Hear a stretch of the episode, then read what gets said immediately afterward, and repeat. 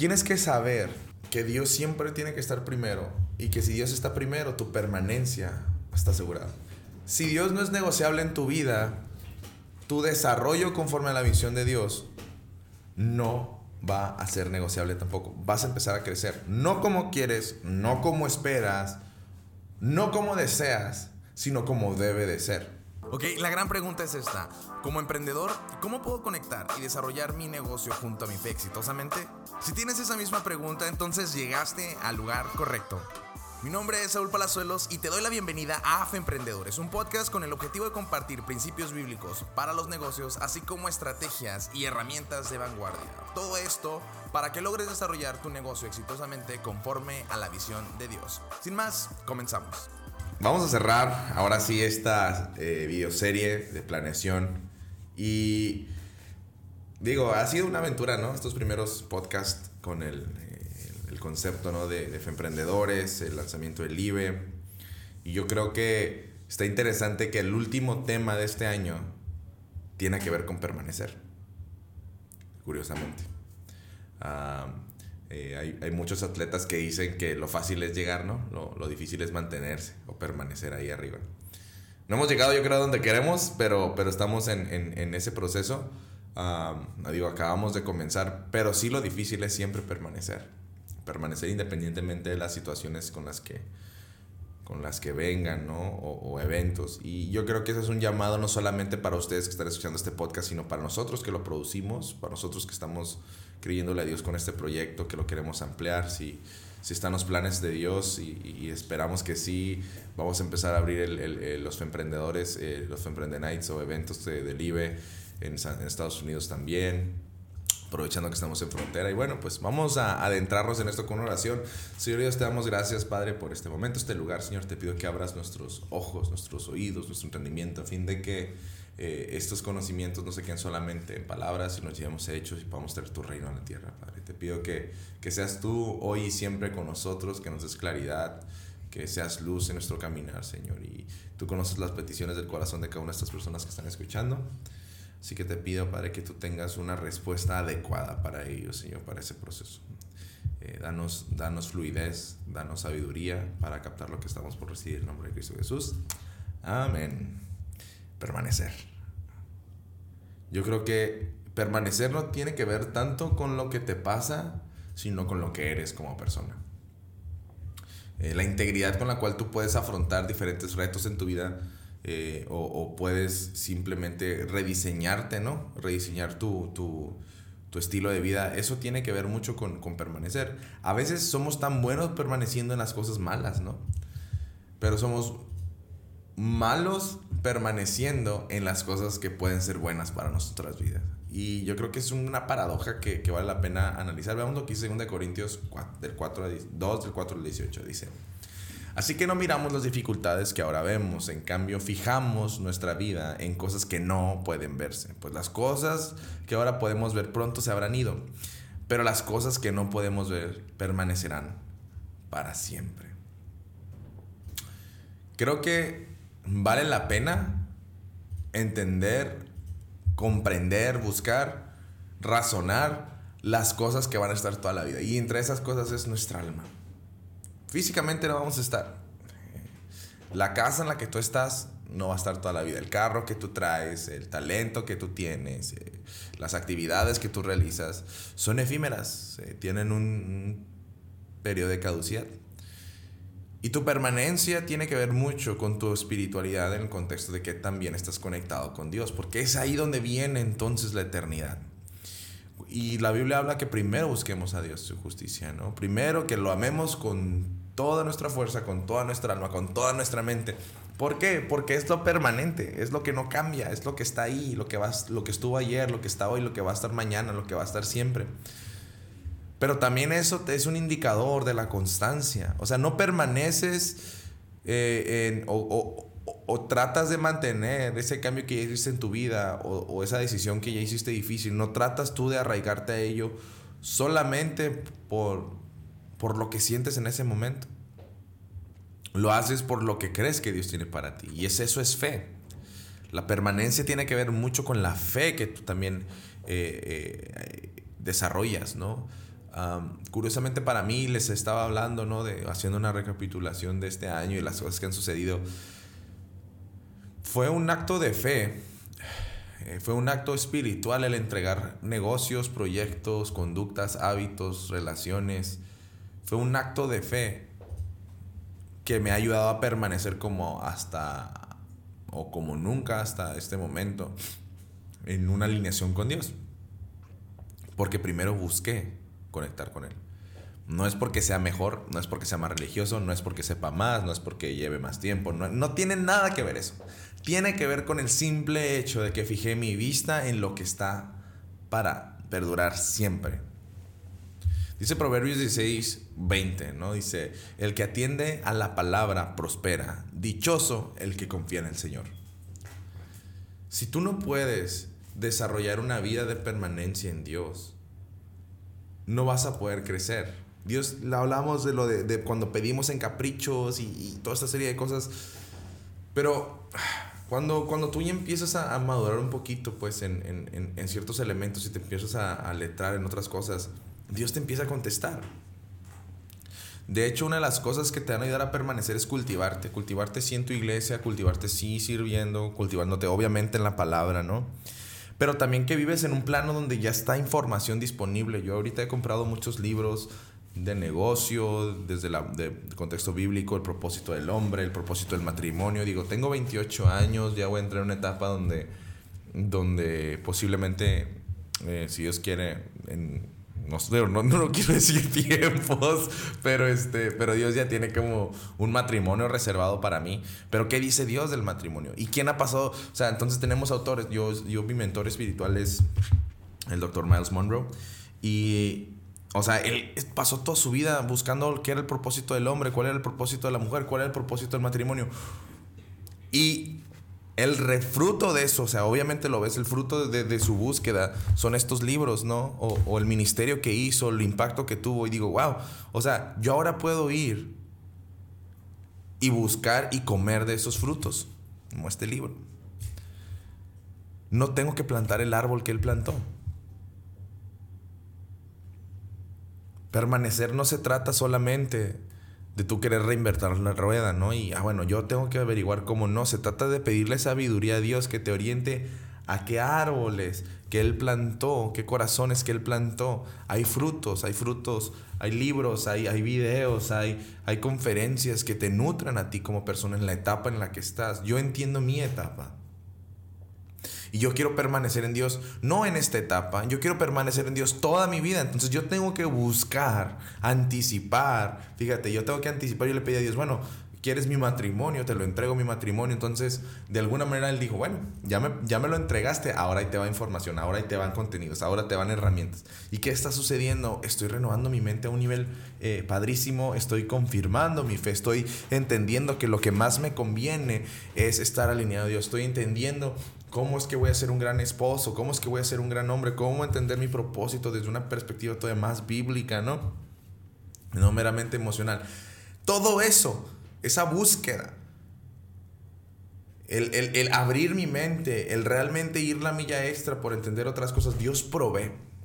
Dios provee y te empieza a nutrir, nutrir. ¿Y eso qué hace? Una permanencia, una convicción creo que, todos nosotros debemos, debemos de, estar pendientes a lo que Dios tiene para nosotros este año, pero la clave es que tú puedas permanecer. Nosotros empezamos, perdón, eh, el IBE con, con, expectativas, pero con una visión moldeable, ¿no? Eh, de saber de que este iba a ser un camino que íbamos a recorrer, pero, pero sabiendo que el que dirigía es Dios. Y muchas cosas no han salido como a lo mejor nosotros lo planeábamos. Mm, Dios ha trabajado carácter, ha, trabajado disciplina. Eh, eh, y, y, está padre porque digo, todo eso resulta, ¿no? Beneficia para otras cosas. Pero si algo somos conscientes, es que no vamos a decir un, ah, siempre no. O mejor esto, no, fue una decisión. Y la palabra dice, cuidado lo que le prometes a Dios, no vaya a ser que destruya todo lo que has hecho hasta ahora, ¿no? Eh, cuando eres consciente de las promesas o cuando eres consciente de los compromisos que tú tienes para con Dios, Dios obviamente quiere que tú los hables, quiere que tú los hagas consciente, porque quiere moverse en ellos, pero, pero no es negociable para nosotros arrepentirnos, porque Dios no se arrepiente de haberte salvado a ti tampoco. Dios no se arrepiente de querer bendecirte, prosperarte, crecerte, desarrollarte. No, nosotros somos los que nos arrepentimos. Nosotros somos, los que le decimos, ay, ¿sabes qué? Siempre no, ¿sabes qué? Ay, es que ya conocí a esta persona y, y pues sabes que se ve más atractivo que todo lo que tienes que ofrecer. Ah, sabes que ya tengo este trabajo, ya no voy a poder ir al grupo. Sabes que ya tengo este, eh, esta oportunidad de negocio, ya no voy a poder este, estar sirviendo. Tienes que saber que Dios siempre tiene que estar primero y que si Dios está primero, tu permanencia está asegurada.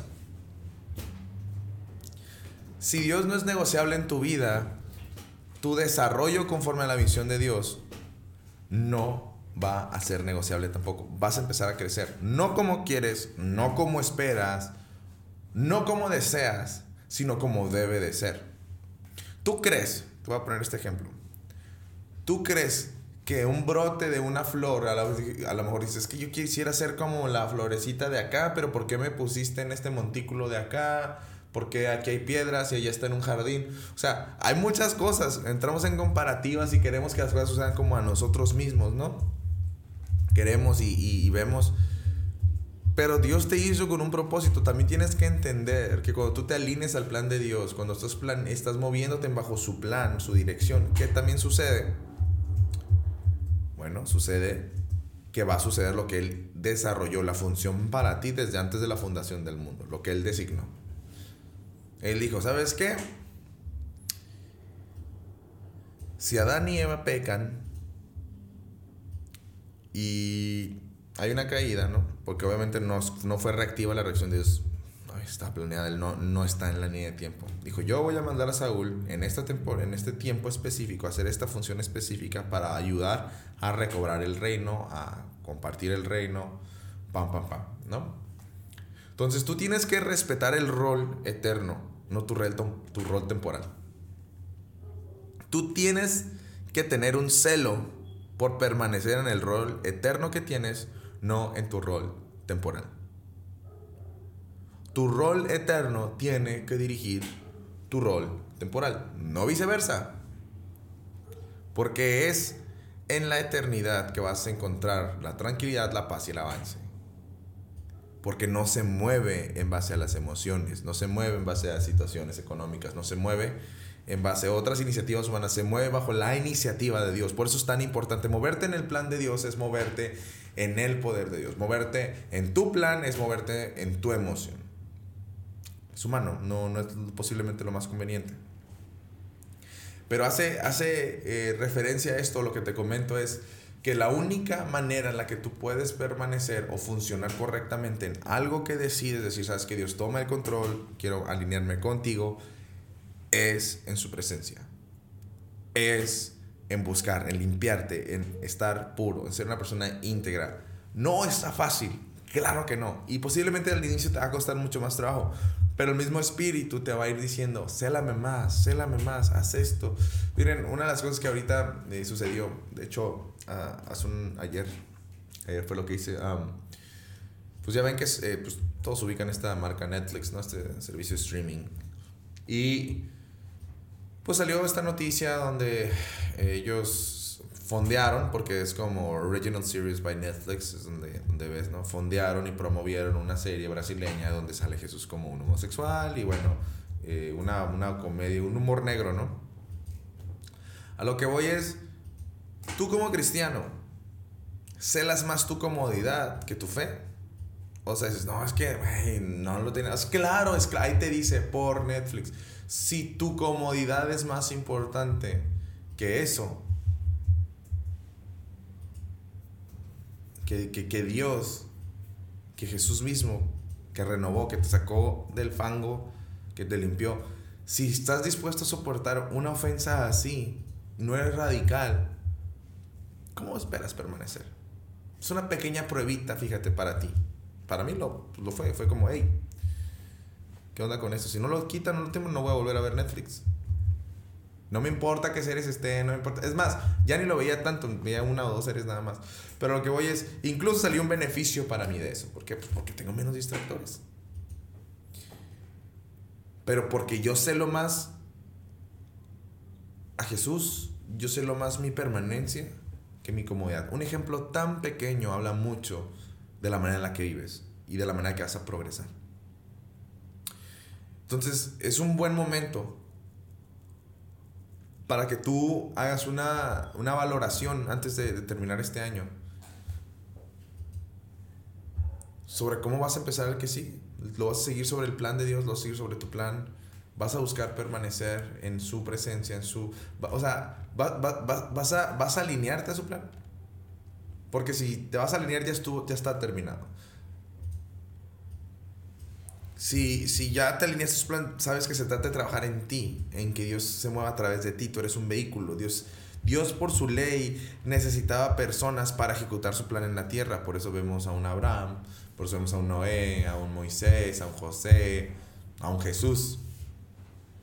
¿Por qué? Porque necesitaba una persona física para, para, para gestionar o impactar un mundo físico. No podía bajar el espíritu como tal, tenía que haber alguien que ejecutara porque fue la orden que se dio en el Génesis y Dios nunca va a ir contra su palabra. Pero entonces tienes que entender ese rol tuyo, Dios te va a usar a ti como vehículo. Entonces tienes que trabajar en ti para ser el vehículo más eficiente. Cuando empiezas a trabajar como el vehículo más eficiente, Dios va a anticipar entonces tus peticiones, porque van a ser peticiones maduras para poder cumplir ese propósito por el cual te creó. Y obviamente ese propósito, e, esa conquista continua, ese desarrollo continuo va a lograr una permanencia porque te vas a sentir útil, progresando, creciendo, puliéndote. Y eso es para toda tu vida, no te vas a retirar de eso. Creo que es un punto importante analizar tu permanencia en Dios. ¿Por qué estás ahorita con Dios? ¿Por qué? Estás ahí porque tienes un ministerio y te hace sentir importante. Estás ahí porque estás conectado con Dios. Estás ahí porque, porque estás desarrollándote o solamente estás ahí para cubrir una necesidad o un ego personal. Te quiero dejar con esa pregunta. Y vuelve a checar la serie si es necesario para que profundices en el tema. La verdad es de que les quiero dar muchas gracias a todos los que nos escuchan no tengo ni la menor duda de que este va a ser un, proyecto que va a crecer de manera eh, gigante.